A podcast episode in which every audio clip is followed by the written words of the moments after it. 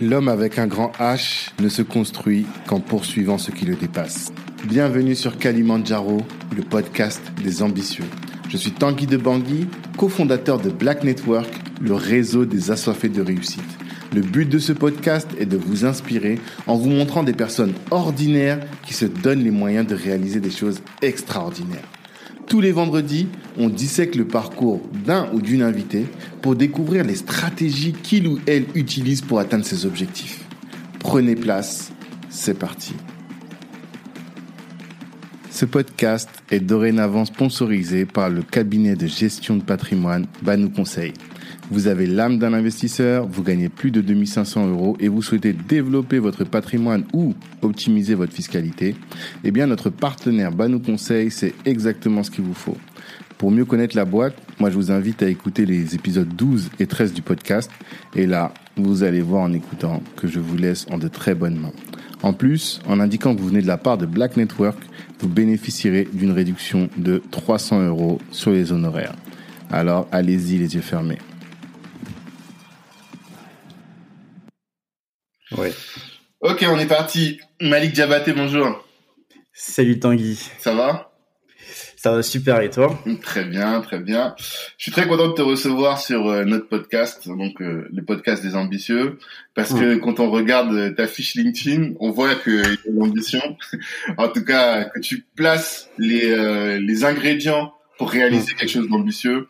Et donc ça va être hyper intéressant. En tout cas moi ça m'intéresse, je suis hyper curieux d'en savoir un peu plus sur toi, sur tout ça, de parler donc d'ambition, euh, de formation, parce que tu es un boulimique de formation, j'ai l'impression, de peu, management de projet, de podcast aussi, et également bah, forcément d'organisation, tu vois, d'organisation professionnelle et tout.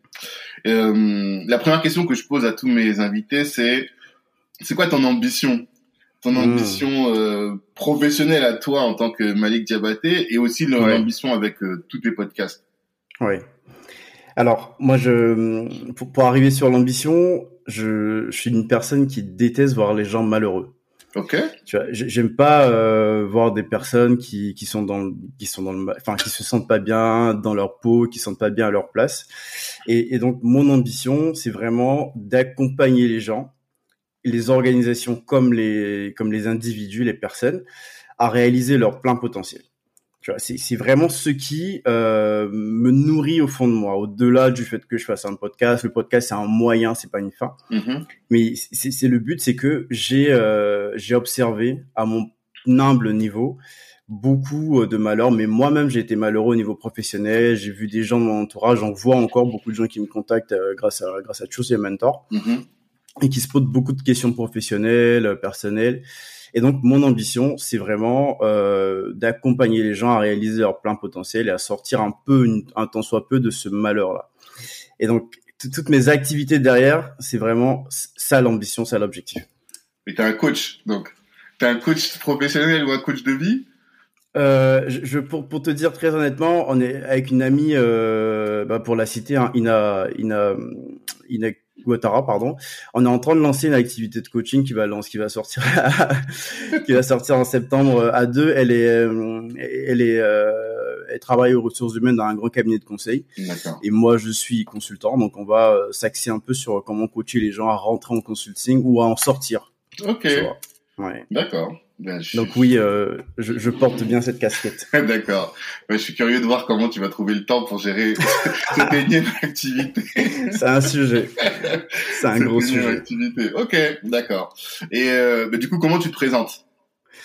Alors moi, moi je me présente, euh, enfin Malik Diabaté. Mhm. Donc je suis, euh, je suis beaucoup de choses. Je suis consultant, euh, senior consultant dans un grand cabinet de conseil mhm.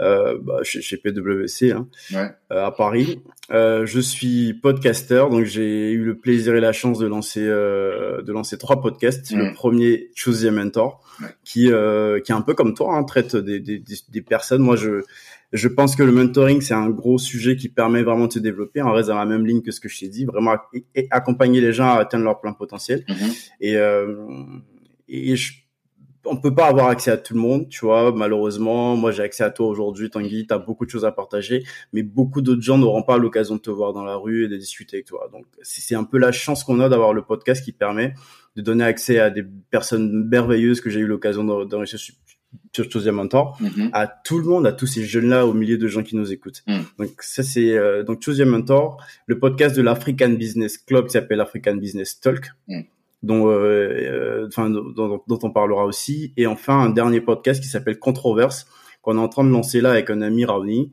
et qui va parler un peu des sujets, des thématiques qui touchent à l'Afrique et qui, euh, et dont on a envie de mettre qu'on a envie de mettre sur la place publique en fait, qu'on a envie de mm. poser et de dire à tout le monde, voilà ce que nous on pense. Qu'est-ce que vous en pensez? Discutez-en parce que c'est de la confrontation d'idées que va émerger euh, une, une potentielle solution. Et, vous dernière débattez, chose, hein parce que j'ai ah ouais. ça, pas, c'est des sujets qui sont sujets à controverse. Oui, c'est ça. Et on, va pousser d'autres sujets. On va parler euh, de féminisme en Afrique, on va parler d'industrialisation, on va parler de diaspora, on va parler de fuite des cerveaux. on, veut vraiment que des gens se posent des questions euh, au sein de leur euh, entre eux. Et dernière chose, je suis, j'ai la chance et l'honneur d'être président de l'African Business Club pour ce mandat-là, donc à partir de septembre. Mmh, ah, bon, on va parler de ça aussi. on fera de belles choses. Donc voilà un peu comment je me présente. Bon, bah top, top, top, top. Ouais, là, tu vois, j'ai la, bave à la bouche, je salive, tu vois, à l'idée de tous ces échanges. Parce que c'est marrant, parce que on a l'impression qu'il faut toujours euh, interviewer des personnalités connues euh, pour avoir des échanges intéressants. Et quand je, te, je vois, t'es pas quelqu'un d'hyper connu, tu vois, même si mm. tu fais beaucoup de mm. choses. Mais mm. voilà, je sens que il y a des choses intéressantes à, à, en tirer. La première, le premier sujet donc je voulais aborder avec toi, c'est celui de la formation. Ouais. Parce que bon, forcément, celui, celui qui veut aller loin prépare sa monture et euh, se former pour nous, c'est vraiment ce qui permet de d'aller loin et de faire de grandes choses. Et toi, tu as quand même une formation un peu atypique tu vois c'est pas tous les quatre matins qu'on rencontre quelqu'un qui fait euh, les écoles militaires et notamment mm. qui a fait Saint-Cyr tu vois mm. donc euh, pourquoi d'où ça vient cette idée de faire une formation militaire?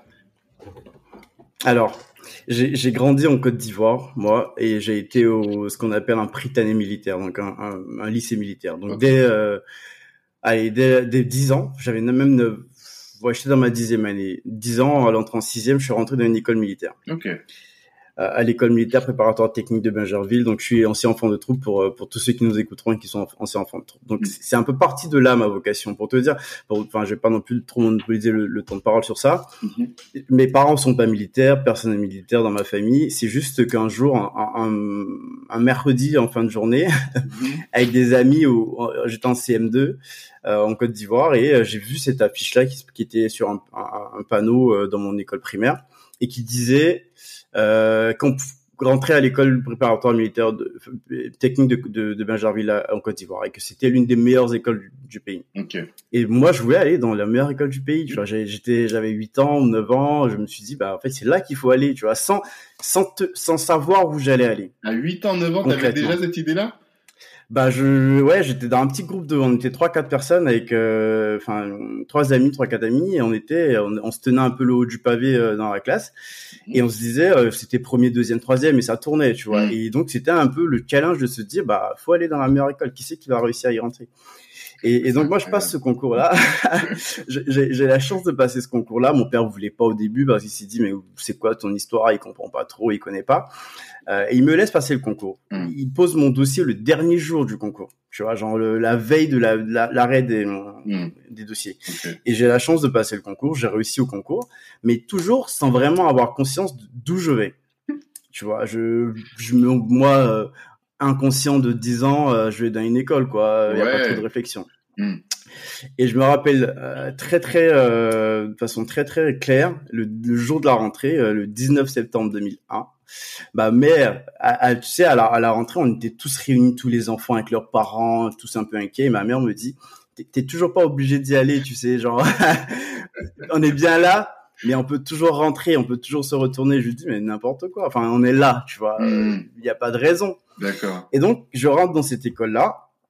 Euh, et en fait, quand tu as 9 ans euh, ou 10 ans en sixième, tu passes trois mois enfin, dans l'école sans voir tes parents. de, septembre à décembre. je rigole parce que j'ai mon fils qui a 9 ans. Ah. J'imagine, tu vois, à cet âge-ci, prendre ce genre de décision et trop, enfin, voilà, c'est lunaire. c'est fou. Et, euh, et, et je me dis, euh, ok, euh, on est dans cette école-là, donc pendant trois mois, je vois pas tes parents. Mm. Donc il y a vraiment à 9 ans, c'est vraiment très marquant. Et en plus, c'est une école militaire, donc on, on marche pas pendant trois mois, on est obligé de courir pour aller manger, se doucher, enfin tout. On mm. court. Les, les, les, les c'est vraiment exigeant. Pour te dire, on est rentré à, à 100, on est sorti à 56. Plus de la moitié de la promotion. Didn't make it. Mm. Ouais. Et donc voilà d'où ça vient un peu mon mon, mon background militaire. Et après, j'ai le bac, je commence une fac de droit et je vois encore une fois le, euh, le concours de Saint-Cyr qui, qui est là et qui traîne. On me dit, ouais, il y a un concours de, pour aller dans la meilleure école euh, qui hmm. forme les officiers de l'armée de terre. Et une fac de droit, excuse-moi, mais à Abidjan? Oui, à l'Université catholique de l'Afrique de l'Ouest euh, en, en Côte d'Ivoire. Et donc, je passe le concours de Saint-Cyr à ce moment-là. On est, c'est un concours en fait qui, euh, enfin, on passe le concours sur toute l'Afrique en fait. En gros, c'est que il y a des places euh, qui sont attribuées à un certain nombre de pays africains mm. et tous les pays africains qui euh, qui veulent envoyer des gens mettent les gens pour passer le concours là. Et, et donc on est une quinzaine de retenus sur je sais pas combien de candidats. On intègre l'école militaire de Saint-Cyr. Donc voilà un peu comment. Mm. Comment j'y arrive à Saint-Cyr D'accord. Mm. Mais alors, la, la vraie question finalement, c'est qu'est-ce qui fait que ouais tu as toujours eu cette volonté d'excellence? C'est tes parents, tu vois, de, de, faire ce qu'il y avait de mieux comme formation. Ouais. Sur ce point-là, il y a certainement, il y a certainement du parent, du parenting. Mais en fait, en gros, ce que moi je retiens de mes lectures et, avec un, un, regard rétrospectif, mm-hmm. c'est que beaucoup de choses, ou même tout, beaucoup de choses de notre comportement se créent entre 0 et 7, 8 ans. Tu vois, euh, comment les parents euh, vont te considérer, l'attention qu'ils vont te donner, euh, comment ils vont te faire confiance, comment ils vont te dire euh, ouais ok t'as été troisième aujourd'hui mais tu peux être premier tu vois sans te sans que ce soit toxique en te disant mais t'es nul t'es pas été premier hmm. c'est à dire tu peux tu peux le faire et je pense que mes parents m'ont mis dans cette euh, dans cette optique là à toujours me pousser à toujours me montrer que bah en fait tu peux aller un peu plus, hmm. bosse un peu plus, tu vas voir que ça va aller. Hmm. Et, euh, et donc voilà comment. Et puis aussi, j'ai eu la chance d'être dans un groupe d'amis. On était quatre personnes, comme je te disais qui euh, qui se tirait la bourre quoi. Et, et pour mmh. moi, à 10 ans, euh, j'avais appris tous les pays du monde et toutes leurs capitales. Je connaissais tous les pays, toutes les capitales parce que c'était un enjeu avec mes, mes, amis. Mmh. On, on, venait et on se disait allez, euh, c'est quoi la capitale de la Bolivie? Et puis t'as 9 ans quoi et tu te dis mais c'est c'est où la Bolivie? Mais tu sais que c'est Tegucigalpa. Enfin voilà, tu c'est dingue. Et, donc ça, ça, a été un peu ma chance. Donc c'est mmh. ce deux facteurs-là, mes parents qui me poussaient et, euh, et mon groupe d'amis qui était un groupe d'amis euh, où on se tirait la. Un univers challengeant. Et par rapport aux parents, c'est qui te boostent sans te brider, enfin sans te briser en tout cas, qui sont vraiment euh, qui te supportent et qui t'élèvent. Ouais, c'est ça. Lift up qui te qui te pousse sans te dire euh, sans sans que tu te dises mais c'est inatteignable en fait, je vais jamais les satisfaire. Mmh. Tu vois c'est de te dire ok on est satisfait de d'où tu es tu es tu es cinquième tu es dixième on est satisfait on est content de toi mhm. mais regarde tu seras encore plus content quand tu seras un peu plus en avant parce que tu auras fait une heure de plus que celui qui a pas qui allait se coucher à, à 18h30 mhm. quoi ok d'accord c'est intéressant et du coup alors euh, alors, école supérieure de l'application du génie, école militaire, ah. management des hommes, des organisations et stratégie de relations internationales. C'est ce que tu as fait à Saint-Cyr. Ouais, en, à, Saint-Cyr, en fait, pour euh, revenir dessus, je sais que beaucoup de gens me demandent souvent, me posent souvent la question. En fait, c'est un double parcours. C'est qu'une fois que tu rentres à Saint-Cyr, t'es destiné au bout de trois ans à sortir officier des armes, donc lieutenant avec le grade de lieutenant. Hmm. Donc tu commandes une section de 30 personnes. Et ce que euh, ce que l'armée de terre française fait très bien, c'est qu'ils ont compris que en allant à Saint-Cyr, on forme pas seulement un lieutenant, donc il va commander 30 personnes et, et c'est fini. On forme un futur général, un futur chef de, de l'armée de terre. Ce qui fait que on se dit, celui-là, ce futur général-là, il doit avoir les mêmes armes qu'un Sciences Po, qu'un énarque, qu'un HEC.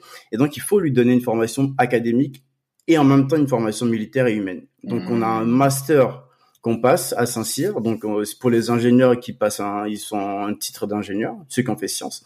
Et pour tous ceux qui ont fait Hippocagne, Cagne et, euh, et, euh, et, enfin, tout ce qui est prépa lettres et, prépa éco. Mmh ils vont faire soit euh, le management des hommes et des organisations, donc euh, un peu éco-gestion, et euh, les relations internationales et stratégies avec différentes majeures, histoire, droit et compagnie. Donc voilà, moi j'ai fait euh, euh, en, en, en, en, licence, donc en troisième année, management des hommes et des organisations, je me suis spécialisé en relations internationales et stratégie. D'accord. Et qu'est-ce que tu en retires comme enseignement? Est-ce que il y a un enseignement fort que tu t'es dit, ça j'aurais pas pu l'apprendre ailleurs? Ou ça, ah c'est vraiment bah. ce que j'ai appris à Saint-Cyr? Mmh. Tu vois, pour moi, je pense que c'est une école qui était faite pour moi. Je l'aurais pas faite, ça m'aurait, ça m'aurait vraiment, euh, il y aurait vraiment quelque chose qui me manquerait dans ma vie, hein, je pense. Mmh. C'est, euh, c'est l'école de la, c'est l'école de la rigueur. Mmh. Vraiment, pour le coup, c'est pas juste euh, de dire c'est l'école de la rigueur, c'est que c'est on y apprend tout quoi. On, apprend à faire la cuisine, on apprend à euh, moi, moi, je quittais d'Abidjan, Côte d'Ivoire, en 2012, 2013, je crois, 2013. Et euh, trois, deux semaines plus tard, c'est-à-dire que tu rentres à Saint-Cyr en, début septembre. La, rentrée, c'est le, 1er septembre ou le 2 septembre. Mhm. Et le 14 septembre, on part sur le terrain. Donc, on part dans la forêt. On, on te balance d'un endroit... Euh, et, et, pendant ces temps-là, tu dors la nuit dehors et sous des tentes. Donc le du, enfin, t'apprends vraiment la vie mmh. à la dure, tu mmh. vois. Et donc quand tu apprends la vie à la dure dans l'adversité, euh, tu fais une erreur une seule fois. Tu la fais pas deux fois. Quand tu ah. sors, quand tu sors la nuit par euh, par 10 degrés ou 5 degrés et que tu te dis ah le sac il est lourd, je pose mon duvet, je vais pas le prendre tu fais une fois ça, tu le fais pas deux fois. Et donc c'est vraiment la rigueur que Saint-Cyr m'a apprise, euh, l'esprit de, de, de, fait qu'on ne, on ne réussit rien seul hmm. et que la force d'un groupe, il est dans euh, la capacité du plus faible du groupe à réussir quelque chose. C'est-à-dire que ça sert à rien d'être fort toi tout seul. Hmm. Tu vois, en Afrique, ça sert à rien de dire euh, on a un président qui est euh, qui est docteur et économiste. Tu vois, lui seul, il il, peut et il mm. peut il peut pas faire. Donc c'est malheureusement la force du groupe, elle sera dans la capacité du dernier de la classe mm. à pouvoir quand même réaliser des choses qui sont très fortes. C'est pour ça que l'armée c'est une école de la rigueur parce que même le moins bon, il sera toujours suffisamment bon pour mm. pouvoir réaliser la mission. Voilà un peu ce que moi je retiens. C'est hyper instructif, c'est intéressant ça. Très intéressant. D'accord. Et euh, pourquoi tu quittes alors? Pourquoi tu restes pas dans Ouais. Pourquoi tu restes alors, pas dans l'armée? Hmm. C'est que je je passe euh, un super moment et je me dis j'étais j'ai beaucoup d'ambition tu vois je tout le monde me disait ah Malik tu tu vas chercher trop loin, tu pourras pas tout changer, tout ça. Euh. et moi, je me suis dit, mais non, bien sûr qu'on peut tout changer. Je vais mobiliser les gens, on va faire des trucs de fou. Et donc, je décide à un moment donné de me dire, bah, je, rentre en Côte d'Ivoire vu que euh, j'ai passé le concours sous, sous pavillon ivoirien. Je rentre en Côte d'Ivoire. Euh, je j'intègre l'armée de terre, j'intègre même des unités spéciales, je vais faire du terrorisme, tout, je vais faire des trucs de fou. Ah ouais, tu vois, je... ouais, ouais, ouais. Parce que j'ai un nom qui a fait Saint-Cyr aussi. D'accord. Et euh, comme toi, tu vois, il paye pas une. Enfin, tu le vois comme ça, souriant. Mais tu hmm. sais qu'il a tué des gens, tu vois. ouais. Bon, j'ai pas tué des gens, disclosure. Mais, mais, euh, mais oui, c'était ma mission. Et s'il fallait le faire, euh, hmm. J'étais totalement préparé à le faire mentalement. Tu vois, j'ai, j'ai, entraîné mes soldats avec lesquels j'étais. On a fait des belles missions et tout. Hmm. Et je me rendais compte, par contre, que j'étais pareil. On revient à la même chose. J'étais pas heureux. Tu vois, et j'étais pas mais parce que euh, j'avais pas les éléments, j'avais pas, euh, c'était différent de ce que j'avais eu la, la, chance et l'occasion de voir en France. Euh, il y avait, pour moi, je trouve, une gestion des hommes qui était qui était pas optimale. Enfin, il y avait beaucoup de choses qui qui étaient pas optimales pour moi, et j'avais surtout l'impression que pour changer les choses, il aurait fallu que j'attende 20 ans. Okay. Première chose. Que tu deviennes général, quoi. Exactement, à peu près. Hein, hmm. en tout cas, niveau loin. de grade élevé, quoi. Et sauf que le, la problématique qui se pose, et ça tu le vois, euh, tu le regardes dans les yeux de ceux qui sont qui ont 10, 20 ans de plus que toi, mm-hmm. tu te perds au bout de 20 ans. Tu perds tes idéaux, tu perds ta volonté, tu perds tout parce que le système te broie. Tu, tu, dois rentrer dans le système pour pouvoir évoluer. Mm. Et ça, c'est quelque chose auquel je, je m'y faisais pas. Je me suis dit, je veux pas être une autre personne, je veux pas changer de personnalité je reviendrai, hein, c'est sûr, je ferai les choses d'une manière autrement que celle-là, mais c'est pas le bon moyen. Tu vois, c'était pas euh, la bonne porte pour moi pour aller réaliser mes ambitions. Mhm. Donc voilà, j'ai fait un step back et j'ai décidé à l'époque, j'ai découvert le consulting en dernière année à Saint-Cyr, parce qu'on a des échanges avec des grandes écoles. Il y a HEC qui passe à Saint-Cyr pendant deux semaines, on lui a fait des cours de management. Il y a ESSEC qui nous qui nous aussi fait l'honneur. En, euh, en dernière année, en fait, à Saint-Cyr, t'es déjà lieutenant. Hein. Ah. T'as déjà t'as déjà la capacité de gérer une section. Mhm. Donc on va donner un peu des cours à ESSEC aussi, voilà. Et donc dans ces différentes choses-là, j'ai découvert le consulting. C'est un monde qui est, que j'ai trouvé assez parallèle du monde de l'armée parce que tu rentres par promotion, Mhm. euh, c'est très exigeant. Euh, tu as une évolution euh, qui est assez euh, assez linéaire. Tu commences consultant junior, consultant senior, manager, senior manager, directeur. Mhm. Et, et donc voilà, je me suis dit euh, pour aller retrouver un peu ce qui me caractérise, donc les exigences euh, et la, la volonté d'évoluer aussi, et aussi diverses missions. Moi, je suis un homme de mission. Hein. Pas. euh, Je suis pas, euh... non, ça, ça, ça marche pas pour moi Mhm. du tout. Je préfère avoir des missions 6, 6 mois, un an max. Je réalise ce que j'ai à faire, je, je resolve the problem. Mhm. Ensuite, je passe à autre chose. Donc voilà pourquoi je rejoins le consulting et je quitte l'armée. D'accord. Pour changer de être plus utile finalement et être euh, plus libre aussi. Ouais, être, ça, c'est, t'as touché au mot, hein, la liberté. Et je pense que avec le feedback, Saint-Cyr, c'était mon école, mais peut-être que l'armée euh, en soi n'était pas ma vocation parce que j'aime la liberté de pouvoir dire ce que je veux dire, tu vois, de Mhm. pouvoir euh, euh, dire si si je vois que ça marche pas, de pouvoir dire ça marche pas, alors que c'était pas possible à un moment donné. Mhm. C'était tu te tu te mets les bâtons dans les roues. Donc ouais, la liberté c'est vraiment essentiel pour moi. D'accord. Et dans cette, à cette occasion-là, tu as marché sur les Champs-Élysées? Je t'ai vu, enfin, on voit ta photo sur LinkedIn au défilé du 14 Énorme. juillet. Ouais, expérience énorme. Bien sûr, après quand tu rentres à Saint-Cyr, tu sais que tu, enfin, tu le sais. Euh, là, les dernières années de Saint-Cyr, donc on, ça s'appelle le premier bataillon de France, marche sur les Champs-Élysées, fait le Mhm. défilé des Champs-Élysées. Mhm. Et, euh, et donc oui, dès la première année, euh, c'est un peu euh, le phare dans la nuit, tu vois. C'est que tu sais que et en plus ça se fait le 14 juillet et généralement on est sorti de Cyr le 16 juillet. Ah. C'est vraiment le dernier acte de la formation. Ouais, donc euh, ouais ouais, euh, j'ai eu le, le, le- cet honneur-là et cette chance de défiler avec ma promotion euh, Mhm. sur les Champs Élysées au, au, au premier ou au deuxième rang, hein. ouais, au premier rang même. Je je crois que au premier rang. Enfin, c'est l'impression que ça Ouais. donne sur la photo, mais après, je sais pas. Oui oui, premier rang, c'est ça. Ouais. D'accord. Et euh, qu'est-ce que tu apprends en euh, mobilisation d'intelligence collective, du coup? Qu'est-ce que si Ouais. tu devais euh, donner des tips à euh, nos auditeurs qui sont euh, managers ou euh, dirigeants d'entreprise, c'est quoi pour toi Hmm. les, les clés, les facteurs clés de succès de ce type de choses? Ouais. Alors, faut en dire deux choses. Déjà, euh, c'est quelque chose que j'ai réalisé aussi dans l'armée de terre. Les gens pensent que dans l'armée, c'est très directif, top down, faut dire les choses et ça se fait. Mhm, C'est pas faux, mais ce n'est pas tout à fait vrai. mhm, En fait, quand tu pars sur une opération, euh, il faut distinguer la conduite de l'opération de la préparation de l'opération. Et ça, ça se fait pareil dans les missions. Et même euh, chez toi aussi, un Black Network, euh, on va distinguer de comment tu prépares ton, ton interview avec José Monteur, de comment tu la conduis. mhm. Tu vois. Et donc, dans la préparation, tout le monde a voix au chapitre. Ok. Le plus jeune soldat, il a peut-être une info ou une réflexion, une vision des choses que le lieutenant, en plus, moi, j'avais quoi? J'avais 24 ans, 25 ans. Hmm. Mon adjoint avait euh, avait euh, avait déjà presque 40 ans, tu vois, Ah. genre j'étais pas le plus sachant du groupe. Ouais. Fallait pas se mentir dessus. Hmm, hmm. Et donc j'étais obligé d'aller chercher les expériences des autres en disant euh, OK, voilà l'opération telle que je la conçois et je vais le faire aujourd'hui encore hein, pour te dire hein, dans en consulting. Voilà comment je conçois les, les- ma vision des choses, l'opération. Et derrière, qu'est-ce que vous en pensez, tu vois Et on va prendre, on va ce qu'on appelle des canons conformes, on va détailler toute la situation en disant, bah Malik, tu as dit qu'on allait arriver chez le client, on allait s'asseoir, la, la salle allait être climatisée, et si elle est pas climatisée et qu'on a chaud, on fait quoi? Hmm.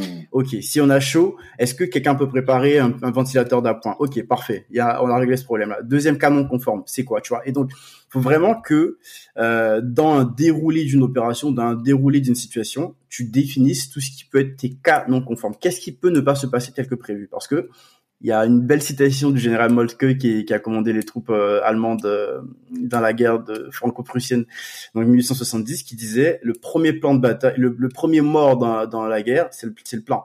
Ah, d'accord. c'est vrai. Donc, il faut tuer ton plan. Il faut faire un plan, c'est essentiel, mais il faut savoir tuer ton plan. Ok. Tu vois, savoir dire à ton plan, ok, voilà comment ça se passait dans le, la situation la plus idéale Mhm. possible, mais à toutes les étapes du plan, c'est quoi mes cas non conformes? Si ça se passe pas bien, comment est-ce qu'on réagit? Et ainsi de suite, tu vois. Donc moi, ma, ma vision un peu dans le, la mobilisation de l'intelligence collective, c'est de donner la voix au chapitre à tout le monde dans la, dans la phase de préparation. Ça peut se faire si on est tous une équipe où on se fait confiance et qu'il n'y a pas de on se on, on se marche pas sur les pieds de façon ouverte en brainstorming ouvert Mhm. si c'est une équipe qui est un- qui est nouvelle, qui vient de se connaître, où il y a des fortes têtes et des personnes un peu moins habiles ou moins euh, qui a moins la, la présence de parler en public, il faut le faire avec des brainstorming, mais euh, en donnant la possibilité de pas savoir qui c'est qui a donné l'idée. Tu vois, genre euh, il y a un truc qui s'appelle métaplan qu'on utilise beaucoup en consulting, c'est que on va dire écrivez vos idées, tu Mhm. vois, et on va les on va poser les idées au tableau sans savoir qui c'est qui l'a dit. On va faire des clusters des idées qui se qui se retrouvent un peu entre eux, en, une idée entre elles, pardon. Et, euh, et après, on va euh, passer par élimination, dire euh, qu'est-ce que euh, par vote, même par élimination, c'est quoi la meilleure idée, c'est quoi les moins bonnes, on va Mhm. écarter, ainsi de suite. On va arriver au, dé- résultat définitif. Et aujourd'hui, on a la chance d'avoir un outil qui s'appelle Design Thinking. Ouais. Je sais pas si tu as entendu parler. En tout cas, je t'ai- permet- j'ai vu que tu as fait une formation sur le sujet, que Ouais. ouais. Mm.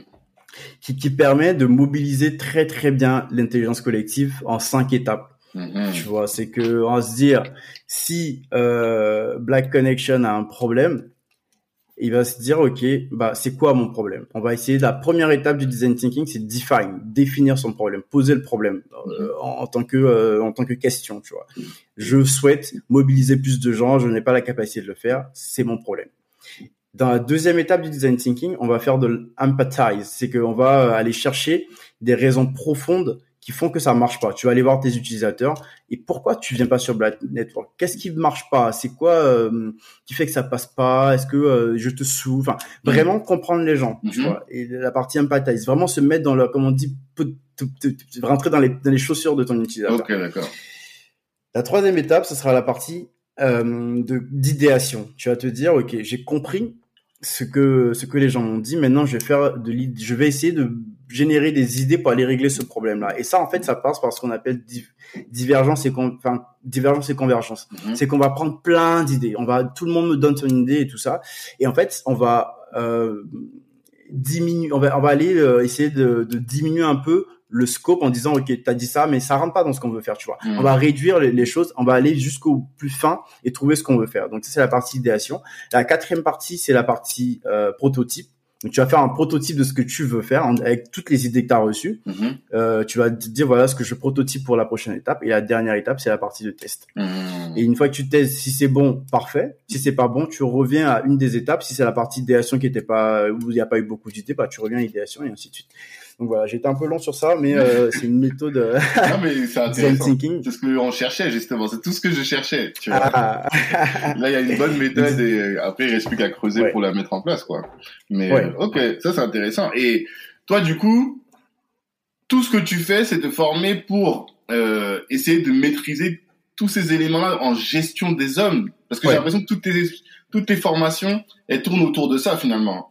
Euh, Ouais. Que ce soit l'armée, ensuite euh, les certificats que tu as à, euh, à Coursera. Lean management, Ouais, ouais. C'est pourquoi ça Ouais, bah parce que moi, comme je t'ai dit, ce qui m'intéresse, c'est d'accompagner les organisations et les hommes. Et, euh, et en fait, je pense que tu peux pas le faire de façon brouillonne.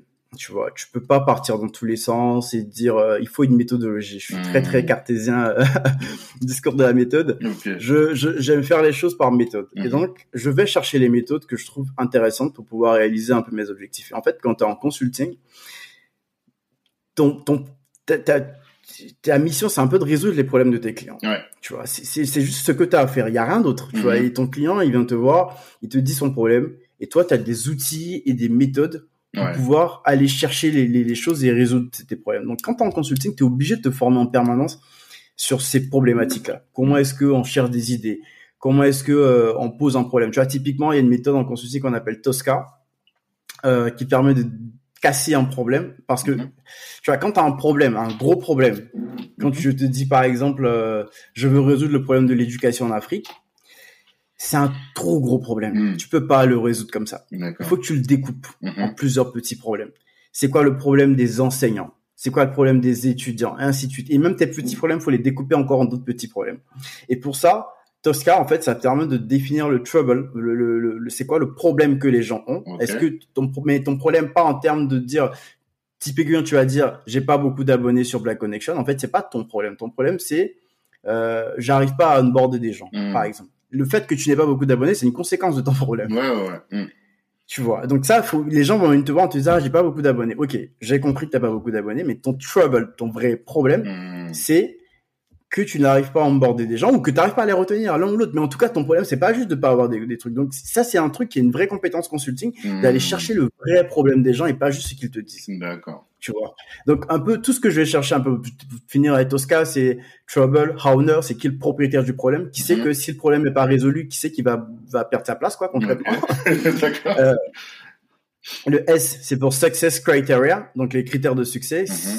Et tu demandes à ton owner on est, on est J plus 3, J plus un mois après la résolution de ton problème.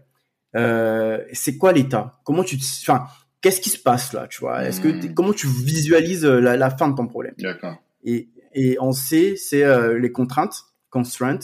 Et le dernier, c'est les acteurs. Tu fais une cartographie de tous les acteurs dans ton problème. Hmm. Donc je te donne beaucoup d'outils là. C'est c'est un épisode que je vais écouter et réécouter, je sens. Avec plaisir. Et, Avec plaisir. Donc voilà. Et après, donc après l'armée, t'as intégré le SCP, du coup, ouais. pour te préparer au métier de consultant, j'imagine. C'est ça. En fait, j'étais déjà en consulting. J'ai la chance que Saint-Cyr me permettait de, de, rejoindre un cabinet de conseil. Ah. Mais quand j'étais en consulting, j'étais en consulting et en fait, j'apprenais au rythme des missions. Mm-hmm. Tu vois, c'est-à-dire qu'une mission, si elle va vite, j'apprends vite, si elle va moins vite, j'apprends moins vite. Mm. Et je me rendais compte que, bah, t'as beau être bien formé, t'as pas fait une école de commerce, t'as pas fait une école de, gestion en soi. Mm-hmm. Et donc, il y a des fondamentaux qui me manquaient. Mhm. euh, en consulting et euh, ça me permet ça j'allais un peu moins vite quoi et moi j'aime pas aller moins vite mhm. moi je me suis dit comment est-ce que tu peux faire pour aller euh, pour, pour rattraper un peu euh, un peu un petit retard que tu as sur sur les fondamentaux consulting?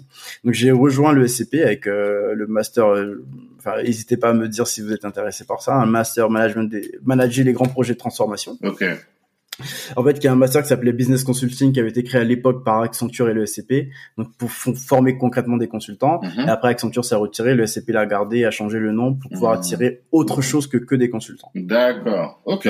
Dans la promotion, euh, ouais. il y avait des banquiers, il y avait beaucoup de banquiers dans la promotion. ah, beaucoup de banquiers? Ah, ouais, ouais, Ok. Et c'est à l'ESCP que tu découvres African Business Club. Ouais, en fait, euh, l'ABC, euh, il y a toute une histoire avec l'ABC. J'ai découvert à, Saint-Cyr déjà. Tu vois, il y avait, ils faisaient le forum élite, mhm. euh, qui était un forum qui rassemblait euh, tous les Africains des grandes écoles, des grandes universités, et qui les mettra en relation avec des très, des grandes entreprises en Afrique et en Europe. Mhm. Mais à l'époque, c'était une organisation qui, que j'ai vue et je me suis dit, c'est trop bien ce qu'ils font. Et parce que j'aime être entouré des gens, euh, comme tu dis, ambitieux, qui parlent de l'Afrique, qui sont intéressés par l'Afrique. Sauf que j'étais militaire et je me suis dit, bon, j'aurais pas un gros impact pour eux. pour hmm. moi, je vais pas perdre mon temps à les rejoindre et tout. D'accord. Et euh, il y a un an, euh, donc pendant que j'étais à l'ESCP, en effet, euh, il y a une euh, l'ABC c'est un peu, enfin c'est relancé parce qu'il y a une petite période de cassure. D'accord. Et il cherchait quelqu'un pour euh, monter le tout le pôle interview qui était principalement basé sur du podcast. Donc ça m'intéressait un parce que j'étais intéressé par la dynamique de l'ABC, par le fait que ça, ça regroupait des Africains euh, très intéressants, avec euh, beaucoup d'ambition. Mhm. En même temps, sur une compétence qui m'intéressait, qui était le podcasting, et je me suis dit, bah trop bien, en fait, ça allie mes deux passions, mhm. euh, et donc j'y vais. Quoi. Donc c'est comme ça que j'ai rejoint l'ABC. D'accord. Donc ABC, tu l'as rejoint récemment, après Choose Your Mentor. Ouais, après Choose the Mentor. L'ABC, je l'ai rejoint il y a un an et demi euh, à peu près, après Choose the Mentor. Ouais. D'accord. Et hum, c'est quoi la thèse du coup de l'ABC C'est juste de fédérer les gens parce que vous mettez sur le site œuvre pour le développement du continent africain. Mais hum, ouais. quelle est la thèse qui est derrière? Ouais, concrètement. Hum. En fait, euh, pareil, je vais être un peu long parce que moi j'aime expliquer les choses. Hein. Ça, ça, va pas être très long, hein, pardon. Désolé. c'est que l'ABC est né en 2003. Ok, ouais, c'est ce que j'ai vu. Et, et sur euh, sur des fondamentaux qui étaient de se dire, euh, à l'époque, les gens sortent des grandes écoles de commerce comme leurs amis français, sauf qu'ils n'ont pas forcément les mêmes opportunités de carrière.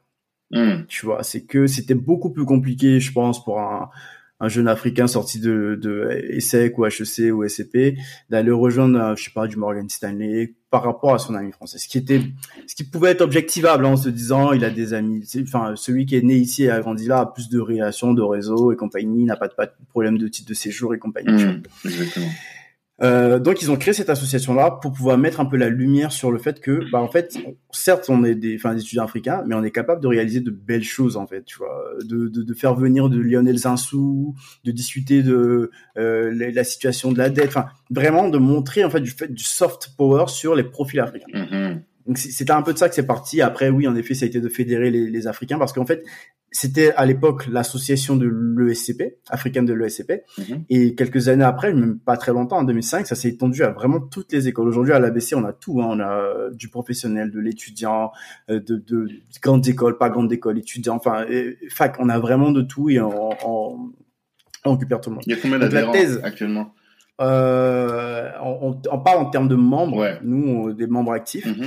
On est aujourd'hui 17, mon- une vingtaine à peu près. Et on a l'ambition au mandat prochain de monter à 30. Ok, d'accord.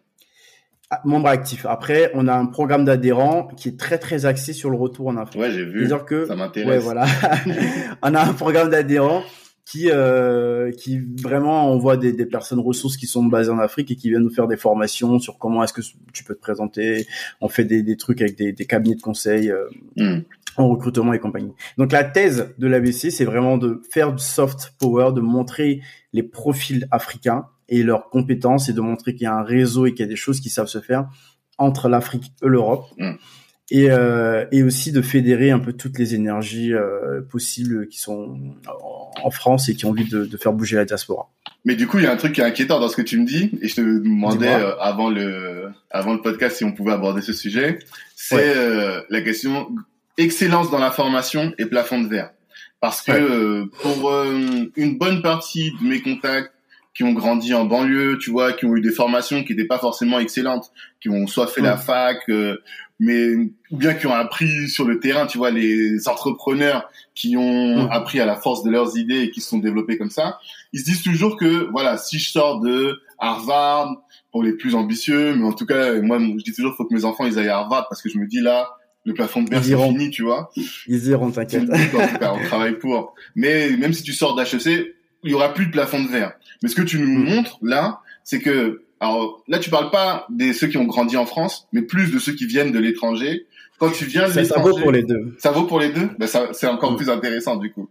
Mm. Du coup, donc quand t'es d'origine étrangère et que tu, même si tu as fait une formation d'excellence, le plafond de verre peut exister quand même.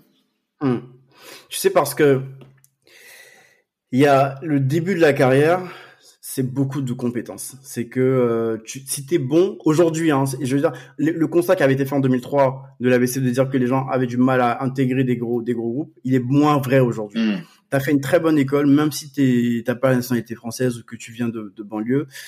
Euh, tu vas apprendre les codes. En fait, il y a vraiment une question de code, tu vois. Tu vas apprendre les codes un peu en école de commerce. Faut pas. app- Il y a beaucoup de gens qui vont se construire en, en opposition avec les codes, Mm. qui vont se dire, euh, ouais, ici on m'a dit qu'on porte, on, on porte Mage, Sandro et tout. Moi non, je vais continuer à porter euh, ce que j'ai apporté et tout. Faut rester ce qu'on est, c'est sûr, Mhm. mais faut apprendre les codes parce que si tu ressens, enfin, si t'as pas les codes, ça sera beaucoup plus compliqué. Quand tu parles de Et- code, tu parles même vestimentaire.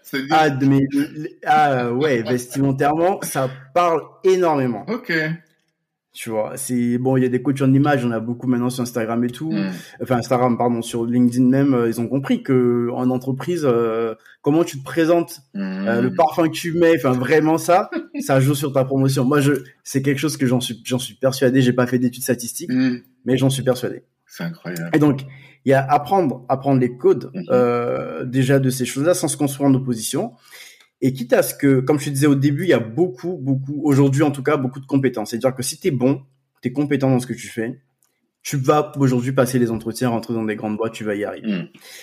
Le plafond de verre, il arrive à un moment donné où la compétence n'est plus euh, la clé d'entrée fondamentale.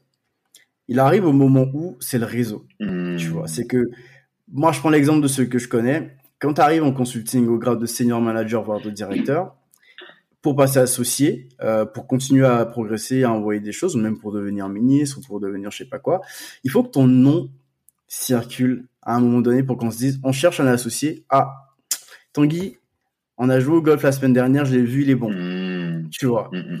Et, et donc, et malheureusement, euh, on- beaucoup de gens qui viennent d'Afrique et tout euh, n'ont pas ce réseau-là ici. Tu vois. Tu vas avoir une personne qui a un plafond de verre en France, il va rentrer à Abidjan, il va pop-up parce que Ouais. là-bas il a son réseau. Mmh, mmh, mmh, mmh, mmh. Tu vois. Et donc, c'est, vraiment euh, au-delà du fait de se dire compétence j'ai, il faut construire son réseau tout au long de sa carrière pour qu'à un moment donné, le plafond de verre, il puisse partir. C'est, pas, c'est pas une évidence, hein, parce qu'il y a quand même d'autres éléments qui rentrent en ligne de compte, euh, racisme, considération, enfin, toutes ces choses-là. Mhm. Mais, euh, sans les gommer, parce que ça va, ça existe et qu'il faut pas, il faut pas faire comme si ça n'existe pas Mhm. Tu peux réduire ça pour peu que tu aies envie de rentrer dans cet environnement-là, hein, parce que s'il y a des gens qui se disent euh, bon, ouais. c'est c'est de la merde, euh, j'ai pas envie d'être avec des gens qui me considèrent pas ou qui me considèrent pas pour ce que je suis, mais parce que je leur ressemble, Mhm. qui vont se dire bon bah ok, je préfère euh, aller en Côte d'Ivoire et c'est très bien, tu vois, c'est absolument acceptable. Mhm. Et si tu te dis j'ai encore quelques années à faire là et que je veux continuer à progresser, bah faut construire son réseau. Mhm. Et, euh, et, et ça, c'est... Euh, faut avoir les codes. Euh, même si euh, tu les adaptes pas dans ta vie de tous les jours, mais quand tu es avec des gens, si tu es avec 10 personnes euh, qui mangent avec la fourchette à gauche, euh, le, le, le couteau à droite, le verre à vin, le verre à eau et compagnie, Mhm. que tu sais pas ce que c'est, même si tu es bon, il y aura cette considération de se dire ah il est pas il est pas vraiment Ouais. des nôtres, tu vois. C'est pas partie de notre cercle, quoi. C'est ça. Et, et malheureusement, au moment de décider s'il y a la- en toi et quelqu'un d'autre à compétence égale, ils vont prendre la personne qui, qui, qui leur ressemble. Mhm. Donc il faut voilà construire son réseau et avoir les codes. Je vais pas être plus long sur ça. construire son réseau et avoir les codes. Ok, d'accord. Et les codes, c'est des choses qui sont. euh, ouais, Il n'y a pas un livre où c'est écrit, voilà les codes pour. Tu vois, c'est vraiment, il faut être au contact de ces personnes-là. C'est Et ça. quand tu parles de réseau, finalement, c'est ce qui va te permettre d'acquérir les codes. Oui, bien sûr. Mm. Le- le- les codes c'est vraiment du basique. Hein. C'est de voir. euh, bah tu vois, il y a des boîtes où euh, les costumes ils viennent à peu près de la même marque. Mm. Les gens se parlent, tu vois. Ah, euh, t'as porté un de Fursac aujourd'hui Ah ouais, tu vois. Mm. Enfin, des, des petites choses comme ça, tu vois. Mhm. C'est de, de comment est-ce que tu parles. euh, J'ai, ah les vacances, ah, j'étais là, j'ai fait ci. Ah ouais, t'étais où euh, cette année? J'étais à Cassis, tu vois. Enfin, c'est vraiment de la base, de la base. D'accord. Tu vois, comprendre, euh, ne serait-ce que pouvoir échanger sur bah, les régions de France. Euh, t'as fait quoi aujourd'hui ou t'as fait quoi là ou t'as ah, tu connais la Bretagne tu sais euh, c'est où le Calvados Mhm. comprendre l'environnement d'où tu es comme on aurait attendu d'un de quelqu'un qui est à Abidjan ou euh, au Congo ou je sais pas où Mhm. qui puisse dire et puisse situer Bouaké qui puisse situer euh, Yopougon qui puisse comprendre euh, les parties riches pauvres enfin qui puisse comprendre la géographie et même la géopolitique de l'endroit où il se trouve Mhm. bah il faut faire la même chose là il faut comprendre où tu mets les pieds, pouvoir parler, rebondir sur les conversations, euh, inviter les gens à dîner chez toi, euh, amener une bonne bouteille euh, de, de vin quand tu es invité chez l'associé. Voilà, faut vivre avec l'endroit où tu es. Et ça, c'est vraiment de l'intelligence, comme on appelle, de situation. Ouais, clairement. Voilà. Et je dis toujours, c'est ce qu'il faut enseigner à nos enfants. Au-delà de l'intelligence rationnelle, c'est aussi savoir s'adapter à tout, à tout milieu. Partout où t'es, il faut Ouais. que tu puisses te fendre dans la masse et que t'aies les, Très forte tous les codes. quoi. Mais ça, c'est pas facile. C'est vraiment très dur. pas facile. D'accord. Et alors, donc moi, je pensais que tu avais fait le podcast après. Enfin, tu avais Mm. fait euh, Choose Your Mentor après, mais en fait, Choose Your Mentor, c'est avant. D'où ça te Choose- vient? Ouais, je faisais longtemps en fait, tu vois, c'était quand j'allais faire ma reconversion. Quand j'étais dans l'armée et que j'étais pas heureux, que je me disais, ah ouais, euh, pff, euh, est-ce que je vais faire ça pendant 20 ans, quoi, tu vois, est-ce que euh, je veux pas être malheureux comme ça toute ma vie, tu vois, c'est- ça, ça le fait pas. J'ai fait quand même une bonne école, euh, je vois des gens qui me cherchent et tout. Et en même temps, je me rendais compte que mon projet, c'était à la base de faire 5 ans dans l'armée de terre et de sortir. Et, et je me rends compte, en discutant avec les gens, qu'en fait, après 5 ans, après 5 ans dans l'armée de terre, en fait, t'es normalement au grade de capitaine. T'as commandé une compagnie. Une Mhm. compagnie dans l'armée de terre, c'est environ 150 personnes. Ah, pas Allez, euh, une centaine de personnes. Mhm. Bah, déjà, quand t'as 24 ans, tu commandes une section de 30 personnes. Mhm. Et euh, 4 ans plus tard, tu prends la tête d'une compagnie de 4 sections. Donc, euh, 120 personnes à peu près, plus tout ce qui est du soutien et tout ça qui fait 150 personnes. Mais quand tu sors de l'armée de terre à 30 ans, il y a personne qui te confie 150 personnes. Ah, Dans la vie civile de tous les jours, ouais. personne ne te donne 150 personnes à, à, à- à diriger. D'accord. 150 personnes, c'est une boîte, tu vois. Mhm. Et donc, tu as le sentiment de downgrade, de, de dire euh, en fait déjà mon salaire il, va pas augmenter, j'ai beaucoup moins de responsabilités, mais like beaucoup beaucoup moins. Mhm. Et donc tu as vraiment le sentiment de déclassement et c'est un peu dur pour beaucoup de gens qui le font. Et donc il y avait ça qui était de ma réflexion et je me suis dit pareil que ce que je suis en train de dire, il faut que je comprenne les codes de l'entreprise. Si j'arrive dans une entreprise et je dis j'étais chef de section, j'ai commandé 30 personnes Mhm. à 24 ans, ils vont me regarder avec des grands yeux. Les mecs, euh, d'où tu sors toi Mhm. euh, Nous les mecs de 24 ans, ils sont euh, ils ont le café et tu vois Mhm. ils se démerdent. Mm. Et, et donc ça, pour comprendre les codes du- du- de la vie d'entreprise, j'ai écouté des podcasts. J'ai écouté euh, Mathieu Stéphanie de Mm. Génération It Yourself qui commençait à peine. J'ai écouté Pauline. J'ai- C'était un peu le moment où les podcasts se lançaient. Et ça m'a permis de comprendre c'est quoi l'entrepreneuriat, c'est quoi euh, euh, tous les levées de fonds, les séries A, séries B, séries C, enfin tout ce Mhm. monde-là. Mais de ça, pendant que gestion t'étais en de- Afrique, du coup? Ah ouais, j'étais j'étais en Côte d'Ivoire, Ouais. c'était en 2018. D'accord. Ouais. Donc t'avais, oui, parce que en fait, ta formation ici t'a permis bah, d'avoir les codes, de savoir où chercher, de. Oui, savoir. bien sûr. Ok, d'accord, Mm. d'accord. Donc ouais.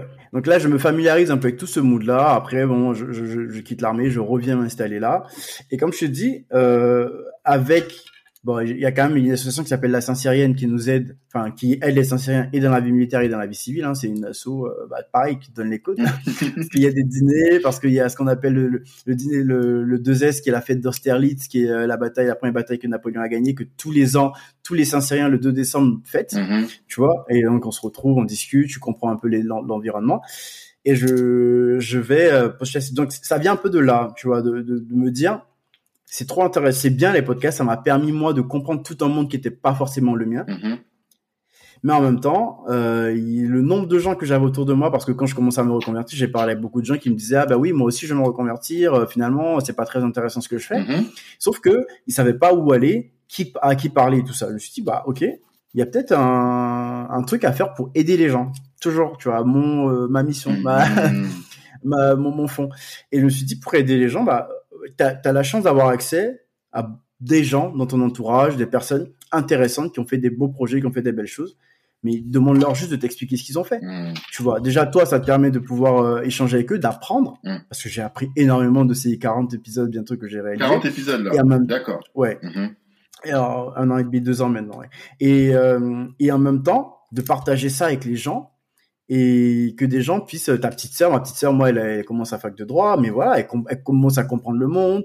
Euh, Mhm. D'autres personnes qui écoutent Choose Your Mentor et qui découvrent des métiers, qui découvrent euh, des, euh, des environnements, qui découvrent des parcours, des trucs. Donc voilà un peu Choose Your Mentor d'où ça vient. C'était pour aider les gens à comprendre le monde professionnel, surtout les jeunes étudiants et les jeunes professionnels, et surtout de se dire si je suis pas heureux dans mon boulot, il y a d'autres moyens, il y a d'autres manières d'aller. Et pour ça, il faut que j'ouvre mon esprit, que je comprenne et que je connaisse d'autres environnements. Et il y a rien de mieux que de prendre une heure de temps et d'écouter un podcast et de comprendre aujourd'hui comment ça se fait une série A et comment tu, tu lèves de fond. quoi. Clairement, fou. clairement. Et moi j'ai écouté celui avec Karel Olympio qui Ouais. est euh, qui travaille chez Danone et qui est aujourd'hui elle est en au Ghana, hein, c'est ça? C'est ça. Voilà, ouais. que j'ai beaucoup, j'ai vraiment adoré. Et j'ai Ouais. vu aussi Léa Blondin que j'avais euh, vu à d'autres euh, Ouais. d'autres reprises. Et euh, donc c'est pas que sur le retour en Afrique finalement. Non. D'accord. Non, pas du tout. C'est pas du tout. C'est vraiment, euh, c'est vraiment. tout- Enfin, franchement, je vois une personne, je, comme tu as fait, hein, Mm. je le vois sur LinkedIn, je, je vois que ça m'intéresse de comprendre un peu ce- sa dynamique, ce qu'elle fait, et je me dis, cette personne-là, en l'écoutant, d'autres personnes peuvent se dire, waouh, Béa Mhm. quoi, elle est, elle était là, elle était ici, ça lui plaisait pas, elle est rentrée, il y a eu des doutes, mais voilà comment elle est arrivée, elle a réalisé ça. Karel, bah, elle a eu des problèmes avec sa grossesse quand elle était en MNI. Déjà, c'est quoi le MNI, c'est quoi la Mhm. banque? Mhm. euh, qu'est-ce que qu'est-ce que Danone recherche, enfin tu vois, tous ces petites bribes de choses. Comme on dit, l'intelligence, c'est de pouvoir connecter les bons neurones au bon moment. C'est tout. Mais pour pouvoir les connecter, il faut les avoir dans ta tête. Il faut que tu saches, par exemple, que euh, Danone cherche un financier. Toi, peut-être que tu t'en fous parce que t'es pas financier. Sauf que tu as peut-être marché à un moment donné et quelqu'un te dit ah ouais euh, je viens de finir la finance là ça me saoule j'ai envie de rentrer j'ai envie d'aller au Ghana ah Mhm. j'ai entendu dans tel podcast que Danone cherche un financier écrit à une dame qui s'appelle Karel euh, Olympio tu vois. Et, et, et j'ai écouté euh, ton épisode avec euh, avec Amandine Negotti Ouais. que j'avais eu aussi moi en live pas sur pas sur Ok. une personne super inspirante Ouais.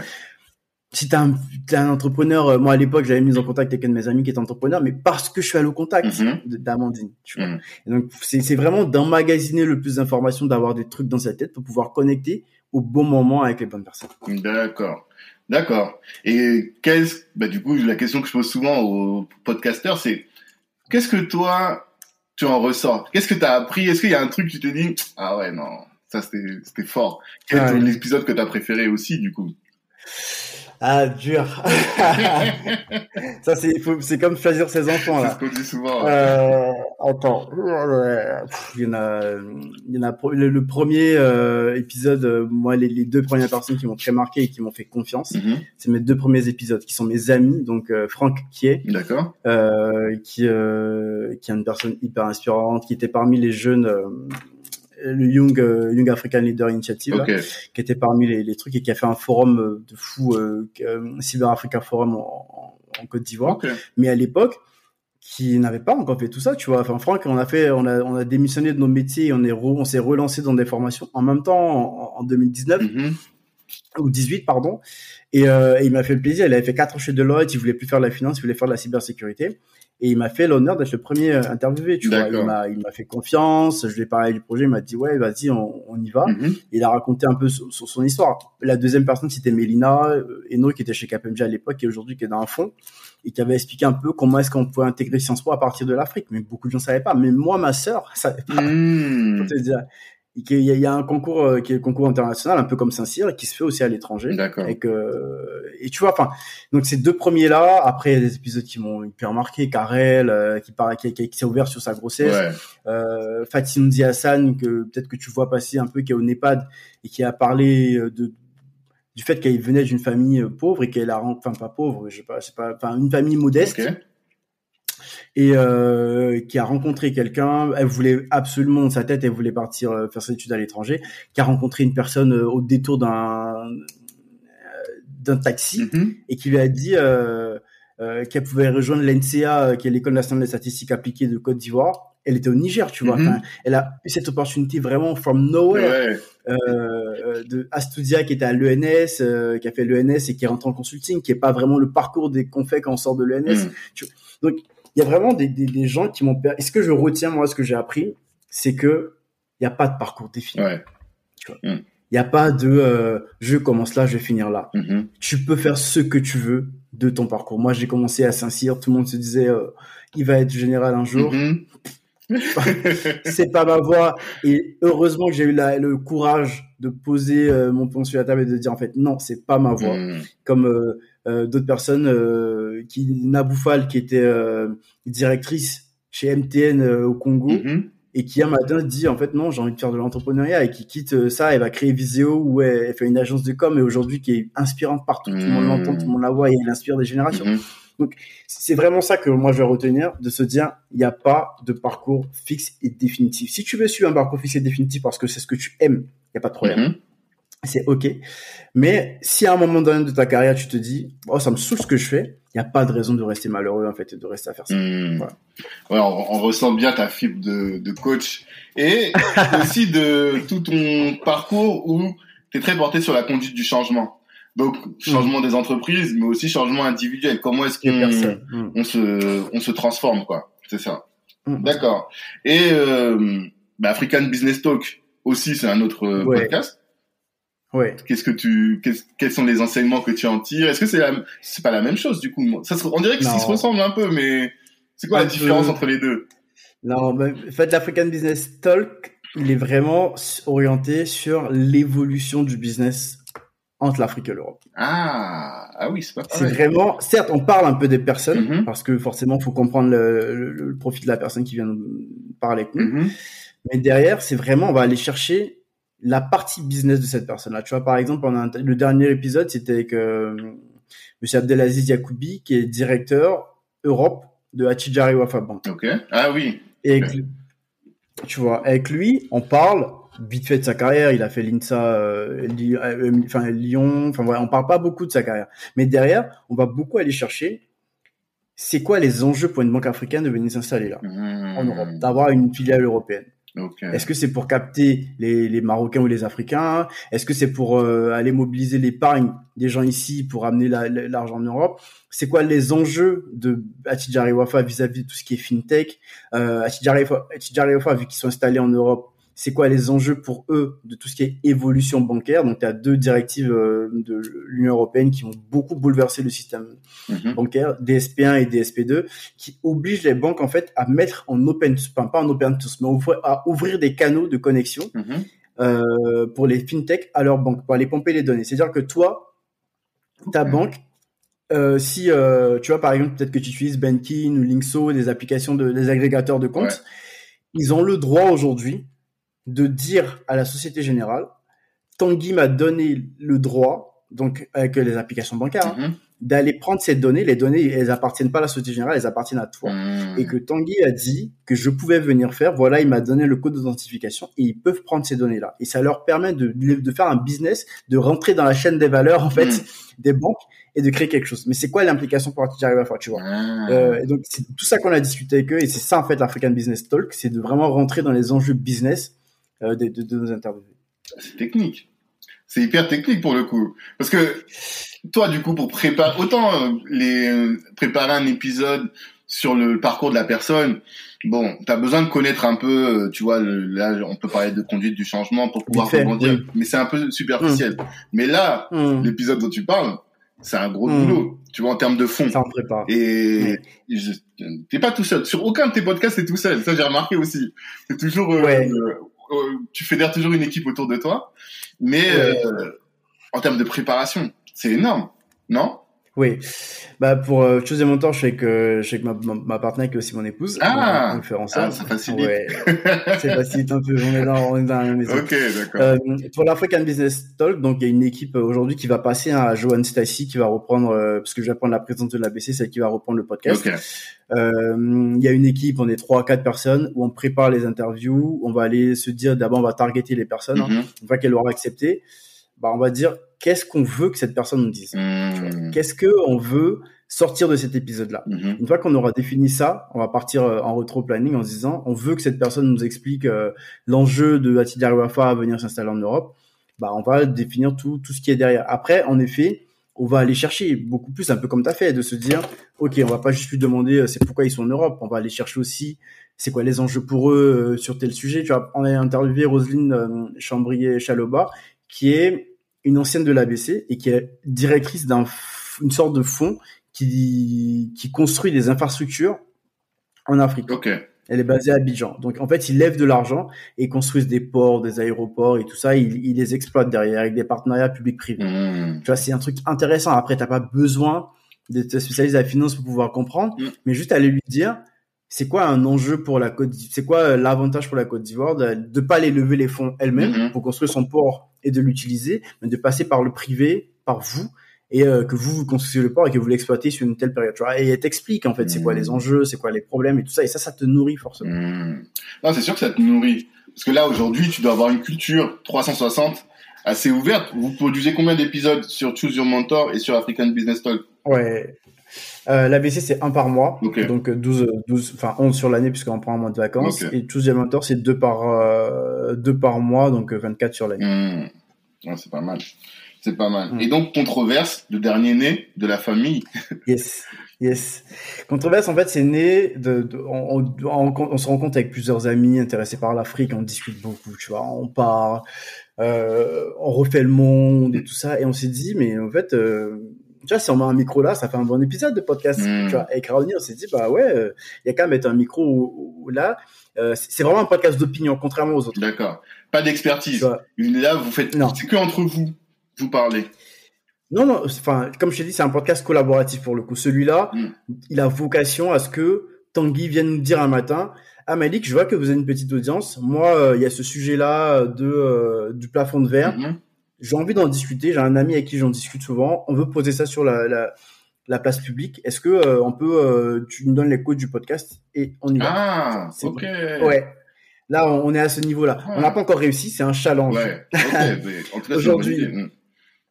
tous les gens qui viennent nous voir pour parler des sujets, il y en a un hein, qui a déjà, commencé, mm-hmm. mais ils viennent nous dire je veux parler du sujet, mais j'ai pas de débat, j'ai pas forcément de contradiction. Ouais.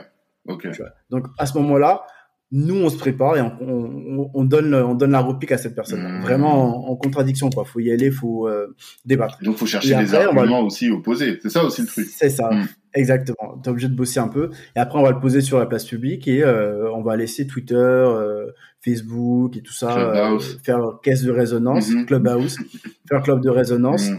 Euh, pardon, faire euh, club de résonance, faire Caisse caisse, de résonance. Et, euh, et puis bon, ça, ça va peut-être nourrir cinq personnes, mais c'est parfait pour nous, tu vois. S'il y a cinq personnes qui savent un peu mieux comment le franc CFA marche Mm. depuis cet épisode, bon, on a fait ce qu'on pouvait faire. Peut-être que dans ces cinq personnes-là, il y aura une de ces personnes-là qui un jour va se retrouver à un poste de décision et qui va prendre la bonne décision. Hmm, D'accord. Mais en faisant venir des personnes qui sont pas expertes, t'as pas peur que ça devienne le café du comptoir, du coup? Café du commerce ou le comptoir du café, ou tu vois? Ouais, mais il faut après on donne pas non plus euh, enfin on va quand même sélectionner hein, Mhm. tu vois les, les gens qui viennent nous voir, ils ont quand même des expertises sur les sujets Ok. hein.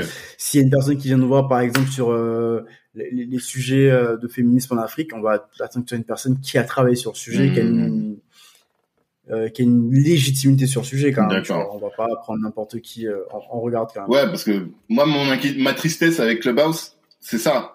C'est que tout le monde parle et que voilà, j'ai pas l'impression que tout le monde soit fondé à parler Ouais, ou apte à parler. Mais ok, malheureusement. d'accord. Donc trois podcasts, président de l'African Business Club, consultant et on sait que consultant c'est hyper exigeant en termes de, de temps. Ouais. Je t'es en couple et euh, père de famille, Ouais. j'ai l'impression aussi. Un petit un petit bébé qui vient d'arriver. Voilà.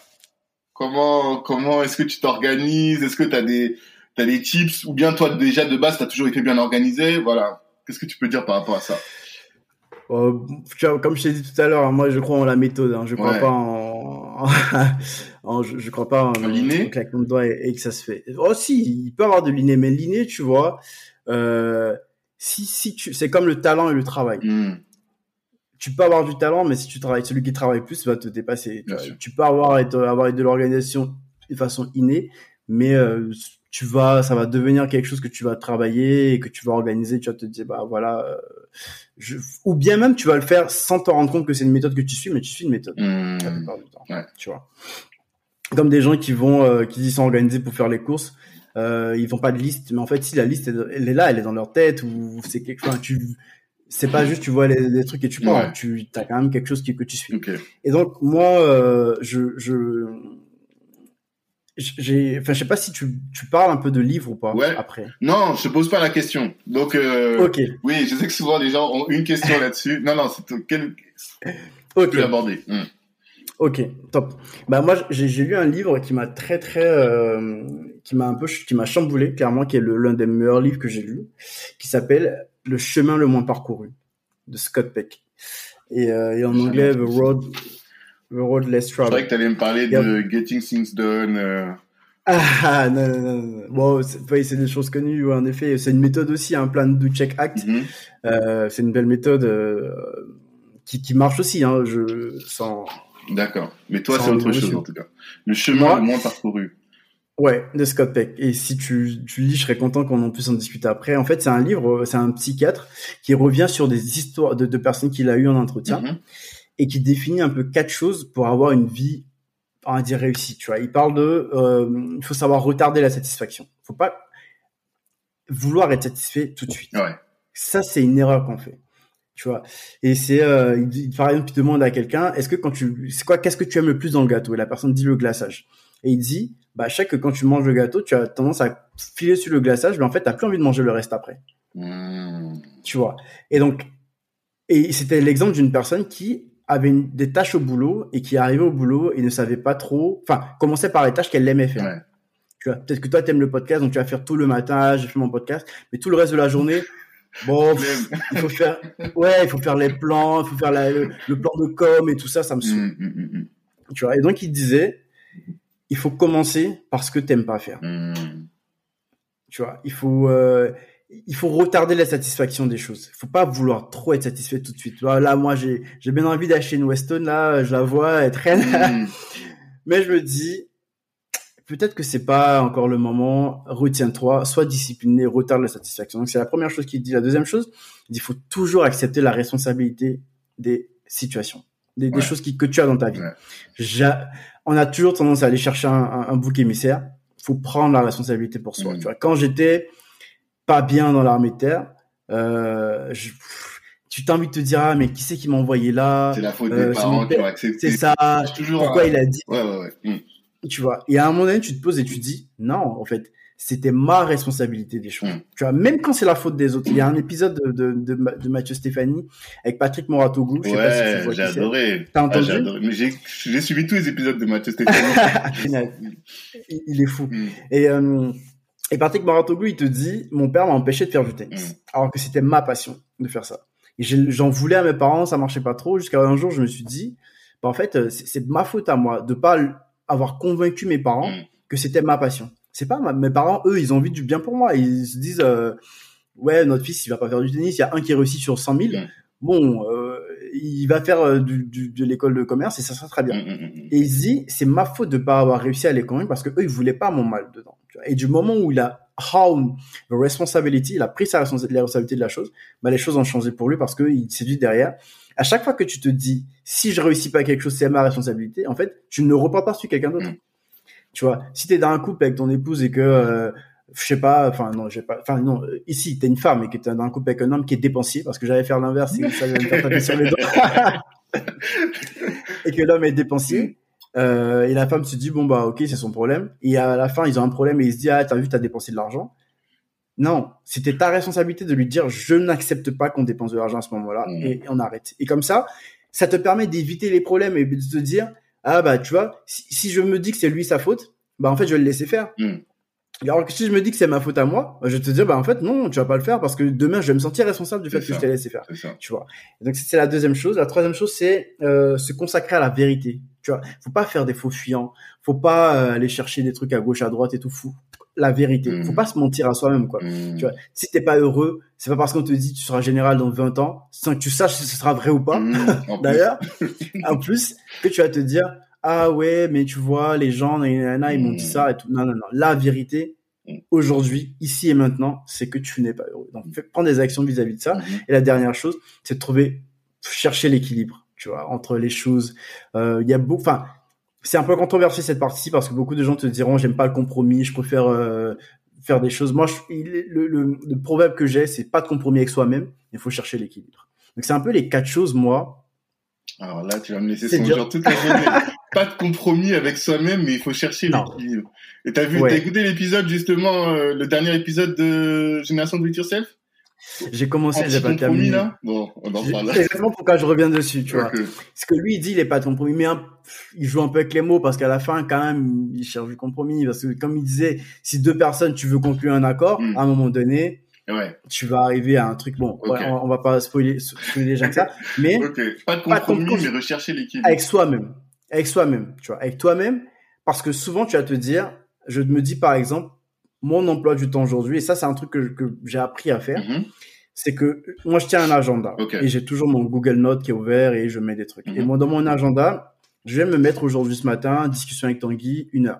Et après je vais mettre une heure repos. Mm-hmm. Tu vois, je vais vraiment le marquer parce que on a tendance à se dire mes heures de repos, c'est les heures où j'ai rien à faire.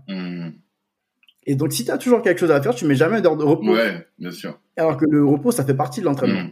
Mmh. et donc, il faut vraiment marquer ces temps de pause, en fait. Hein. Les marquer vraiment. Manger, c'est pas se reposer. Mmh. Manger, c'est manger. Reposer, c'est reposer. Et donc, si tu fais un, tu définis un planning et tu dis lundi, mercredi, jeudi, j'ai sport à 18h30, tu as sport à 18h30. Quand tu seras couché et que tu auras la flemme d'aller faire ton sport à 18h30, tu es en train de faire un compromis avec toi-même. Ok. Là, tu comprends. Tu te dis, euh, ouais, euh, allez Malik, tu feras ça demain. Non. Hmm. Je ne dis pas que si tu ne le fais pas, tu es une merde. Je dis juste que c'est l'état d'esprit qu'il faut avoir. Moi, je le réussis pas tous les jours. Il y a des jours où je dois aller à la hmm. Je ne le fais pas parce que j'ai la flemme, hmm. très clairement. Mais je me le note en me disant, OK, là, t'as pas réussi à aller faire ton truc, tu vois. Mais ma, l'idée que j'ai derrière, c'est de pas faire de compromis avec les décisions ou les, les enjeux que je me pousse. Mais par contre, si je sais que je dois aller au sport et que je dois y aller, mhm. je vais pas mettre une séance chaque soir. Mhm. et c'est là où il y a l'équilibre. Ouais. C'est que je me dis, vu que je sais que je vais vraiment y aller parce que je veux me donner les, moyens d'y aller, je vais peut-être me mettre une séance lundi et vendredi. Je sais que ça, je peux respecter. Hmm. Ok. Voilà un peu où je voulais aller avec ça. Ok, d'accord. C'est hyper intéressant du coup. Et sur pas mal d'aspects, effectivement, c'est ce que je ressens dans parmi mes invités du podcast aussi, tu vois. Cette, hmm. capacité à prendre la responsabilité de jamais dire c'est la faute de l'autre, euh, ne être très exigeant par rapport à soi-même, mais aussi connaître ses limites et donc se ménager. Ok, hmm. d'accord. Mais c'est hyper intéressant. Euh, je crois que moi j'ai abordé toutes les questions que je voulais, enfin les, les points que je voulais aborder de manière globale, même si j'aurais voulu prendre le temps de rentrer encore dans plein de choses en profondeur, mais on aura d'autres occasions pour en discuter. Bien sûr. Et j'invite les gens à aller écouter euh, le podcast aussi pour euh, comprendre un peu plus euh, ce que vous faites. L'une des questions que je pose, c'est, tu vois, avec tout ce que tu as à faire, et même avec ton, ton plan, ton, ton organisation qui est top, mais les gens qui sont très occupés, d'habitude je le dis pour les entrepreneurs, mais j'imagine que c'est aussi le cas pour euh, les actifs, les professionnels au sens large, ils ont toujours, euh, ils, ont, ils sont plus exposés aux problèmes de santé mentale. Tu vois, mmh. il y a une stat mmh. pour les entrepreneurs, c'est que euh, ils sont deux fois plus exposés aux problèmes de santé mentale que la population classique, j'ai envie de dire. Et je mmh. sais que c'est valable aussi, à mon avis, pour les personnes qui, qui sont très actives. Comment toi tu fais Est-ce que tu en es conscient de cette euh, difficulté-là? Et comment toi tu fais pour euh, garder ton équilibre mental cette fois-ci mmh. Est-ce que tu as des trucs là-dessus? Ouais, j'ai avant de j'arrive passer par une anecdote pour arriver à la solution, enfin pas la solution mais à ma réponse. Mmh. C'est que j'ai écouté un podcast, euh, l'ancien podcast de Antonin Archer, Nouvelle École, Nouvelle école. Oui, oui, oui. où il interviewait Marina Rollman, qui est une humoriste et mmh. qui qui parlait. Il se disait, tu vois, on revient à la même chose. Hein aller chercher les éléments dans ce que tu as déjà entendu. Ok. Ce que je t'avais dit tout à l'heure. Mm. Donc ça revient là. Je, tu me parles de ça, ça me revient ça. Mm-hmm. Et elle disait dans le podcast, euh, tout le monde devrait avoir au moins une séance chez le psy, canaliste, mm-hmm. psychologue, psychanalyste, par an. Tu vois, parce que on fait des visites techniques pour les voitures. Mm. Mais les hommes, on est fucked up. C'est, on a tous un petit, une petite névrose, une petite, un petit trouble du caractère, tous. Mm-hmm. Tu vois. Euh, à un moment donné, il y a un besoin, et on ne peut pas, on parle pas forcément de ça à nos proches, et donc on aura tous besoin de ça, autant qu'une voiture a besoin de visite technique. On a besoin de juste discuter avec quelqu'un et se dire, ok, est-ce que tout va bien, est-ce que tout va pas bien et complètement. Mm-hmm malheureusement, je te dis ça, mais je l'ai pas fait moi-même. Hmm, d'accord. Tu vois. Et donc, c'est quelque chose que je me pose comme objectif de me dire, OK, je vais aller voir un petit un jour, discuter, juste parler, voir où ça mène. OK. Première chose. Hmm. Donc, je pense que tout le monde devrait y penser à ça, euh, et ça va peut-être même euh, mettre un peu de sérénité dans le débat public et dans le débat actuel. OK. Euh, J'en ai conscience de, de se dire que en faisant plus de choses, tu te mets beaucoup plus de risques mm. euh, à, faire les choses. C'est pour ça que je, là, par exemple, j'étais en vacances la semaine dernière, je déconnecte vraiment. Tu vois, quand je suis en mm. vacances, je suis avec ma famille, je suis avec mes amis, j'ai pas répondu aux mails, j'ai pas, euh, enfin, j'ai pas pris tout ce qui était boulot. Je me suis vraiment concentré sur tout ce qui était euh, détente, vraiment. Et l'autre chance que j'ai, c'est que tu vois le podcast. Pour moi, c'est pas du boulot parce que je kiffe ça. Tu vois. Mm. Là, je suis pas en train de bosser, on est en train de parler, on est content, on kiffe. Et limite, ça me nourrit plus que ça me donne du travail. Ouais, je suis d'accord avec ça.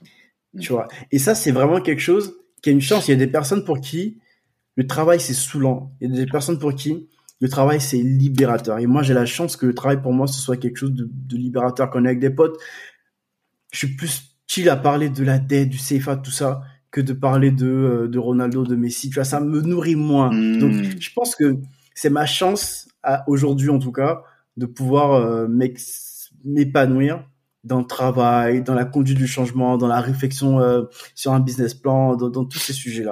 Donc bon, comme je dis, on n'est pas égaux vis-à-vis de ça. Mm. Euh, donc aujourd'hui, je, je, je sens pas de problème sur ma santé mentale. Mais c'est aussi, excuse-moi de t'interrompre, mais parce que je vais l'oublier, mais c'est aussi parce que tu as fait un choix.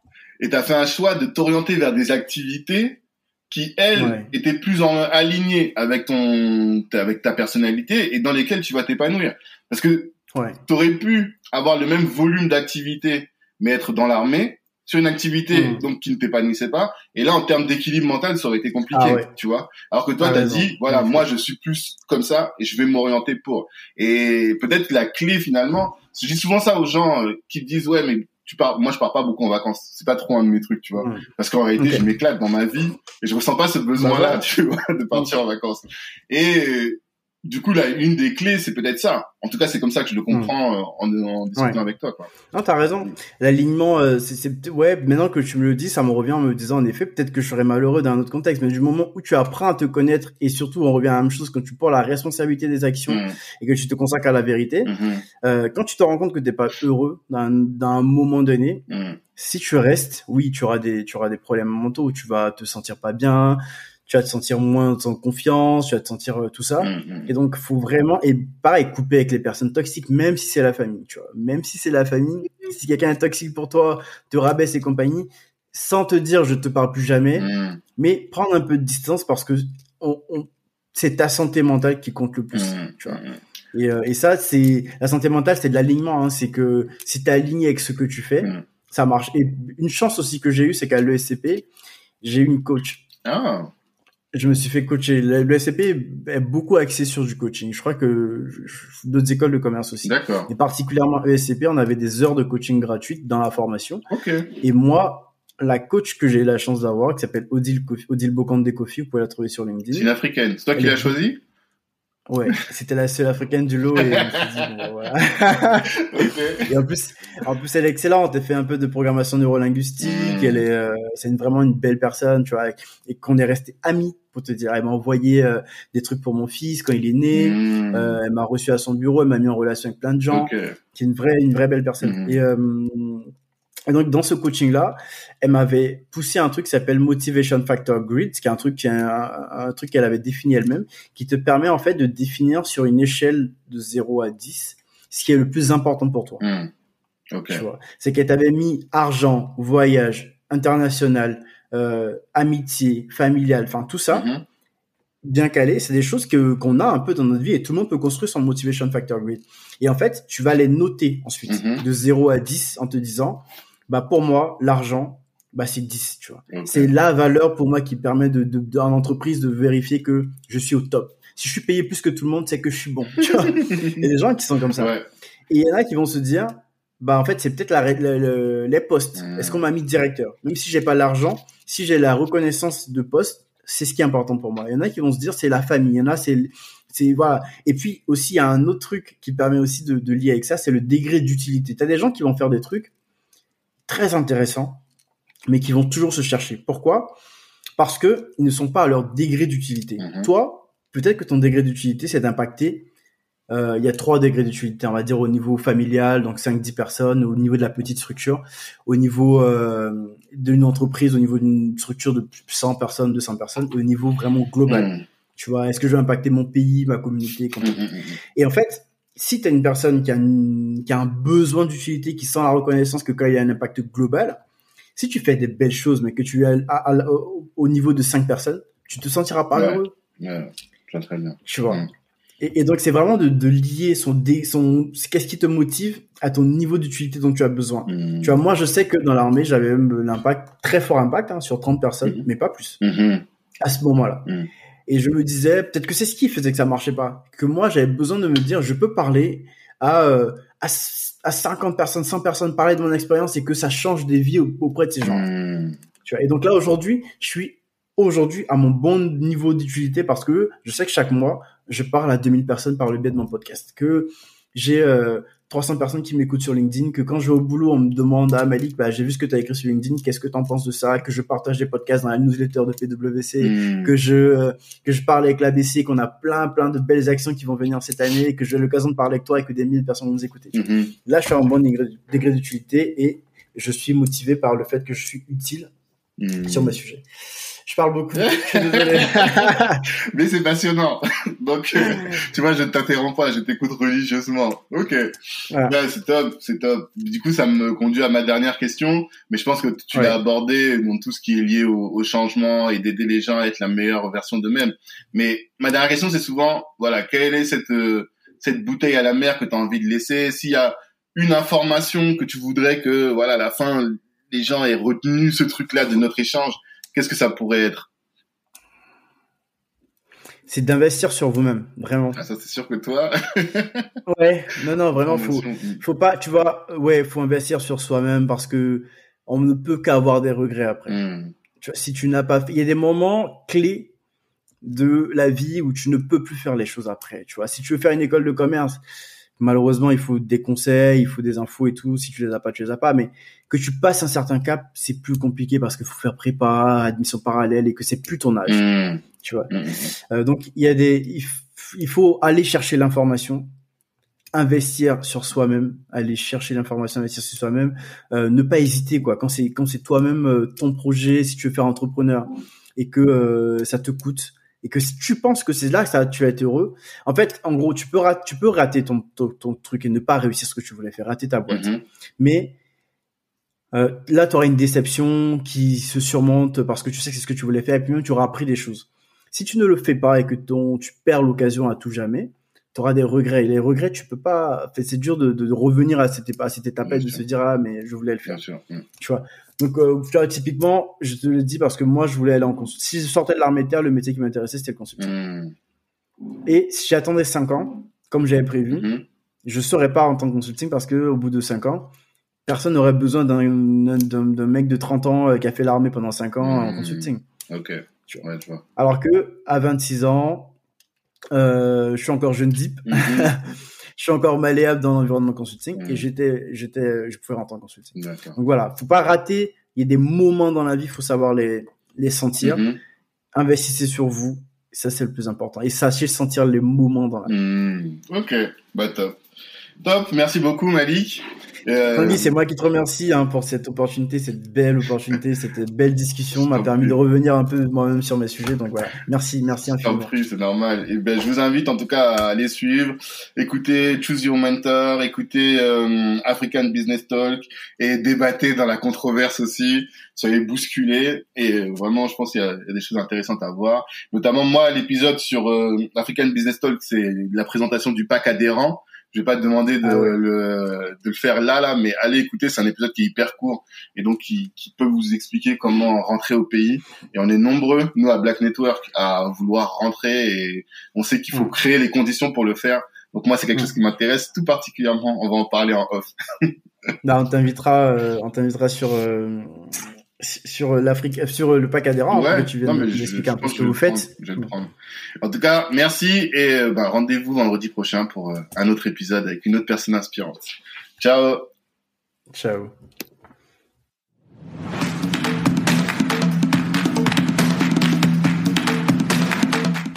Merci, merci, merci d'avoir pris le temps d'écouter cet épisode jusqu'au bout. Pendant l'écoute, vous vous êtes sûrement dit que ce contenu pouvait intéresser un de vos proches eh bien, partagez. C'est ce qui va nous aider à faire grandir le podcast. Si Black Network vous intéresse, vous pouvez nous rejoindre. On apporte à nos adhérents du réseau, de la visibilité, de la formation et plus largement en tout cas des opportunités. Les ambitieux sont chez Black Network. La réussite est notre objectif, l'Ubuntu est notre moyen de l'atteindre. Peace.